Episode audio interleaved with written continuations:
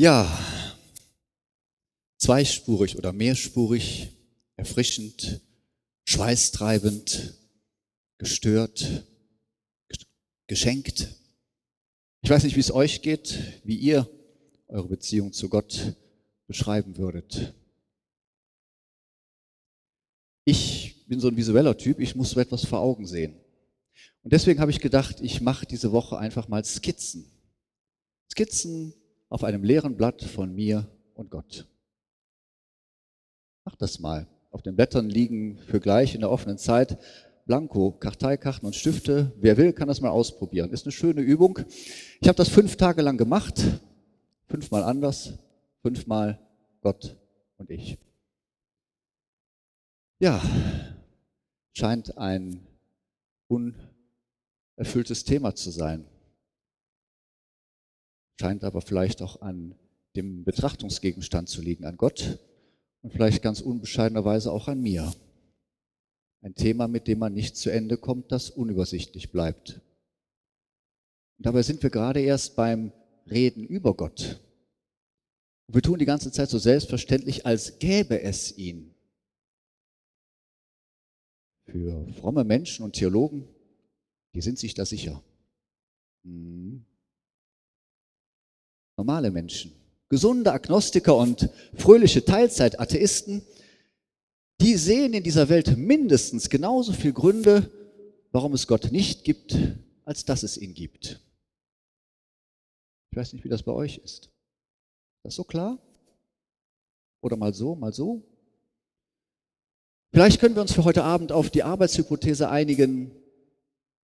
Die Frage mit Gott beantworten wir mit einem entschiedenen Vielleicht. Das hält die Frage zumindest offen und das ist mir zumindest schon mal wesentlich sympathischer als die Leute, die sich so sicher sind. Leute, die von Berufswegen über Gott reden, so wie ich einer bin, die sind auch nur vermeintlich im Vorteil. Weil das ganze Wissen, die ganze Routine, die man so hat, die schafft nicht mehr Sicherheit. Die ist eher eine große Gefahr, dass man in Phrasen und Floskeln verfällt und das gar nicht mehr mitkriegt. Denn es ist eines ganz wichtig, was dazukommen muss. Das ist die ganz persönliche Erfahrung Gottes. Denn diese persönliche Erfahrung Gottes, das ist der Beginn der Religion. Das ist die Keimzelle jeder individuellen Glaubensgeschichte. Noch vor jeder Festlegung in Denominationen und Konfessionen. Im Zentrum im Kern einer jeden Religion steht nämlich nicht ein Gottesbild, steht nicht eine Lehre oder ein Gesetz und schon gar keine Ethik und keine Moral. Im Zentrum jeder Religion steht die ganz persönliche Erfahrung dieser Kraft, die über mich selbst hinausgeht. Und dabei denke ich nicht zuerst an Erfahrungen beim Beten, Gottesdiensten, bei Meditationen, sondern ich denke an Erfahrungen beim Joggen. Zu mir geht das zumindest so. Wenn ich jogge und durch die Natur laufe, ist allein schon die Luft, die Bewegung in der Landschaft, die Details, die ich am Wegrand sehe, die Pflanzen, die Bäume, wenn ich mir bewusst bin, wie wunderbar das alles ist, durch das ich laufe. Und wenn mir dann noch der Horizont bewusst wird, dann stellt sich so ein Gefühl ein, dass dir mir eine Gänsehaut über den Rücken läuft. Und ich merke, du bist eingebunden, du bist Teil von etwas ganz Wunderbarem, ganz Großem. Das ist so ein Gefühl, wo ich das spüre, da spüre ich eine Kraft, die viel, viel größer ist als ich. Ich weiß nicht, wo euch das so geht, vielleicht beim Musik hören, beim Schauen von Filmen, Gesprächen mit anderen Menschen, vielleicht auch beim Sex. Es geht auf jeden Fall um Erfahrungen, wo wir spüren, ich komme in Kontakt mit etwas, das ist größer als ich. Und das mich erfahren lässt, dass ich zu einem großen Zusammenhang gehöre, dass ich geborgen bin als Teil von etwas Größerem. Wo ich die Erkenntnis habe, dass mein Leben und das, was ich bin, dass das sinnvoll ist, dass das erfüllt ist. Und Religion und ihre vornehmste Aufgabe ist es, diese Erfahrungen von Menschen zu strukturieren und ihnen, sie zu ordnen und zu deuten. Religionen geben uns für diese Erfahrungen Bilder und Geschichten an die Hand. Religionen haben Riten und Feiern, mit denen wir diese Erfahrungen erinnern können, lebendig halten können, in denen wir sie in unser Leben integrieren können, sie begreifen können, sie uns nutzbar machen können. Und dann kann ich aus einer solchen Haltung, aus einer solchen Erfahrung heraus auch eine Haltung dem Leben gegenüber entwickeln aus dem dann so etwas wird wie meine Moral, meine Ethik, mit der ich lebe. Die Bibel ist ein großer Schatz.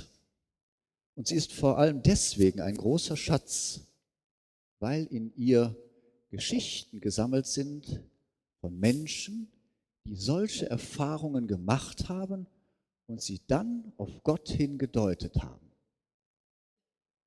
Wir haben euch für diesen heutigen Abend eine wunderbare Geschichte aus dem Matthäusevangelium, dem 17. Kapitel, ausgesucht, wo man das wunderschön sehen kann, welche Erfahrungen da gemacht werden und wie sie gedeutet werden.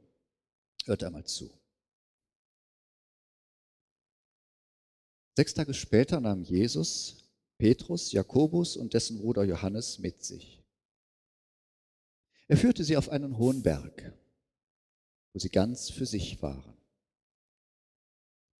Da veränderte sich sein Aussehen vor ihren Augen. Sein Gesicht leuchtete wie die Sonne. Seine Kleider wurden strahlend weiß wie das Licht. Sieh doch, da erschien vor ihnen Mose und Elia. Die redeten mit Jesus. Da sagte Petrus zu Jesus, Herr, es ist gut, dass wir hier bei euch sind. Wenn du willst, werde ich drei Zelte aufschlagen. Eins für dich, eins für Mose und eins für Elia. Während Petrus redete, sieh doch, da legte sich eine Wolke aus Licht über sie. Und sieh doch, eine Stimme erklang aus der Wolke das ist mein geliebter Sohn, den habe ich lieb. An ihm habe ich Freude. Hört auf ihn. Als die drei Jünger das gehört hatten, warfen sie sich nieder und fürchteten sich sehr. Jesus aber ging zu ihnen, berührte sie. Er sagte, steht auf, habt keine Angst.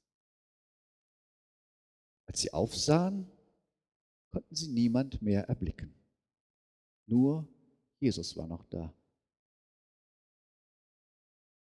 Während sie vom Berg herabstiegen, schärfte Jesus ihnen ein, redet mit keinem über das, was ihr gesehen habt, bis der Menschensohn von den Toten auferweckt worden ist.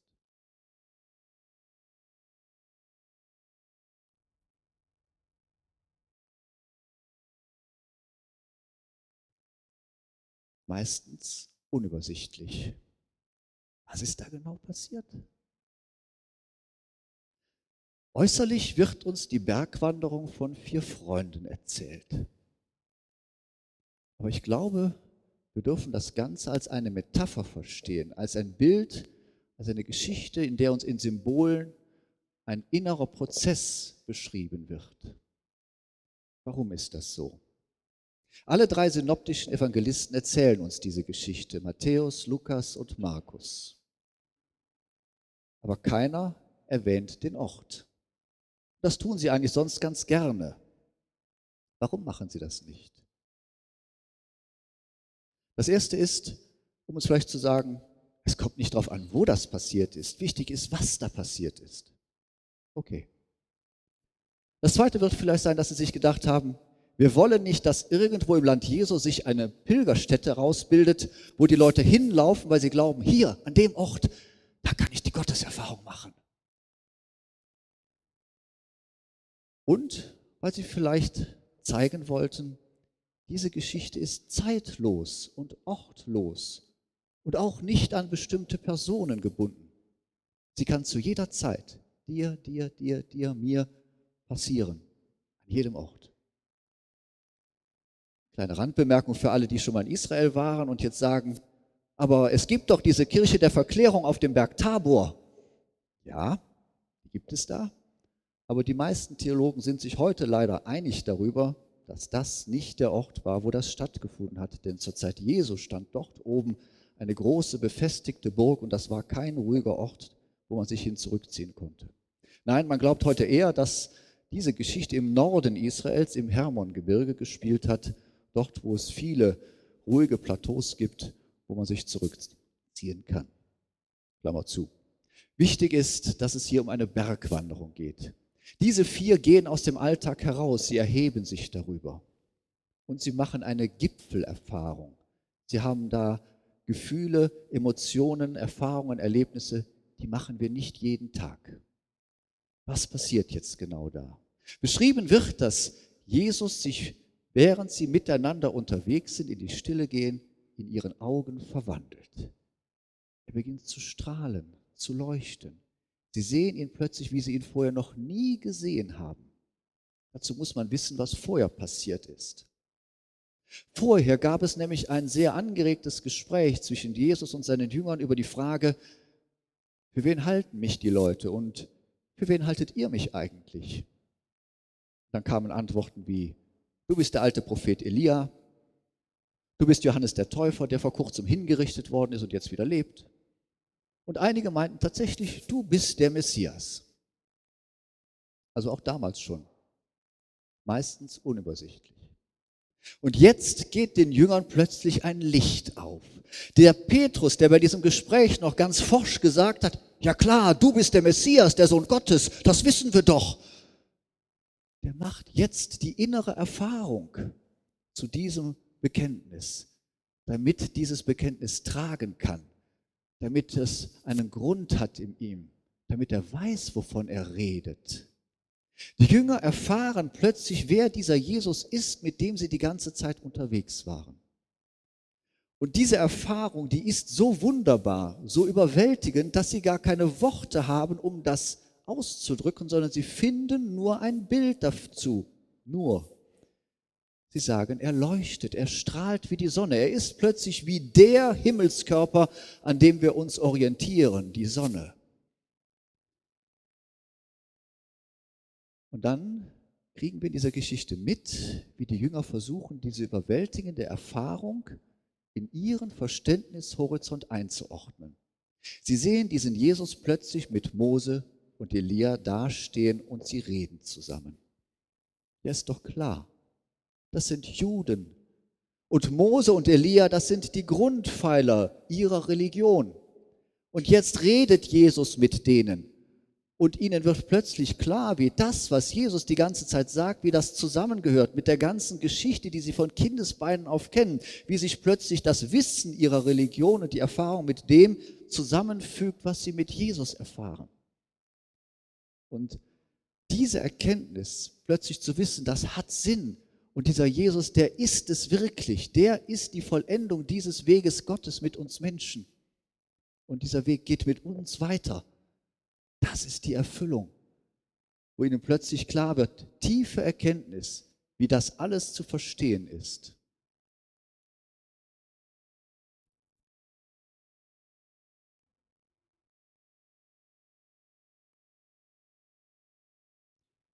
Solche Augenblicke tiefer Erkenntnis, die wollen wir festhalten. Die sollen uns nie wieder verloren gehen. Das, was ich da einmal geweiß, gewusst habe, was ich begriffen habe, das soll mir eigentlich immer zur Hand sein.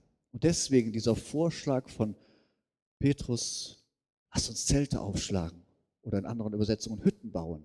Wir wollen bleiben. Wir wollen das auskosten. Das, was wir da gerade erlebt haben, das soll erstmal sacken können. Aber es geht weiter. Es arbeitet in ihnen. Und wir können wie in einem offenen Buch lesen, wie es in ihnen weitergeht. Sie beginnen plötzlich diese Erfahrung mit Gott in Verbindung zu bringen. Und sie tun es wieder mit einem Bild. Eine Wolke aus Licht kommt über sie und spricht zu ihnen. Dieses Bild ist kein Zufall, das erfinden sie da nicht mal gerade eben, sondern das ist ein Bild aus ihrer Tradition. Gott gab Mose auf dem Berg Horeb die zehn Gebote. Dort hat Gott die Beziehung zu seinem Volk geklärt. Er hat einen Bund mit ihnen geschlossen auf Gegenseitigkeit. Gott hat sich auf die Menschen eingelassen und hat dem Mose sozusagen aus einer Wolke heraus diese zehn Gebote gesagt, zu ihm gesprochen. Und jetzt klärt Gott hier in dieser Geschichte mit den Freunden Jesu die Beziehung zu ihnen. Und die geht über diesen Jesus. Denn Gott sagt, hört auf den. Der ist es. Der ist mein geliebter Sohn und mit ihm könnt ihr Gott auf Augenhöhe begegnen. Er ist der Gott unter euch, der Gott, der Bruder Gott mit euch oder die Schwester Gott. Das ist eine tiefe Gotteserfahrung, wo sie spüren, wir können in diesem Jesus Gott begegnen. Und Gottes Erfahrungen sind beglückend und sind erschreckend zugleich. Sie sind wunderbar und gleichzeitig schmerzhaft. Sie sind beglückend, weil ich spüre, dass ich von Gott tatsächlich berührt werde in meinem Leben. Das ist erfüllend. Gott so nah. Und gleichzeitig merke ich dabei, wie erschreckend das ist, dass mein Gegenüber so unendlich groß ist. Und was für eine schmerzhafte Distanz zwischen uns ist. Und das kommt zusammen in einer solchen Gotteserfahrung. Deswegen sind sie meistens unübersichtlich. Das ist bei Gotteserfahrungen normal, sofern man bei Gotteserfahrung von normal reden kann. Sie sind erschreckend und beglückend, wunderbar und schmerzhaft zugleich. Die Jünger fallen auf den Boden, wird in der Geschichte erzählt. Und es ist Jesus, der sie wieder dort herausholt. Er kommt auf sie zu, er berührt sie, richtet sie auf und sagt, steht auf, habt keine Angst. Er sagt seinen Jüngern, ihr dürft angesichts dieser Gotteserfahrung aufrecht stehen.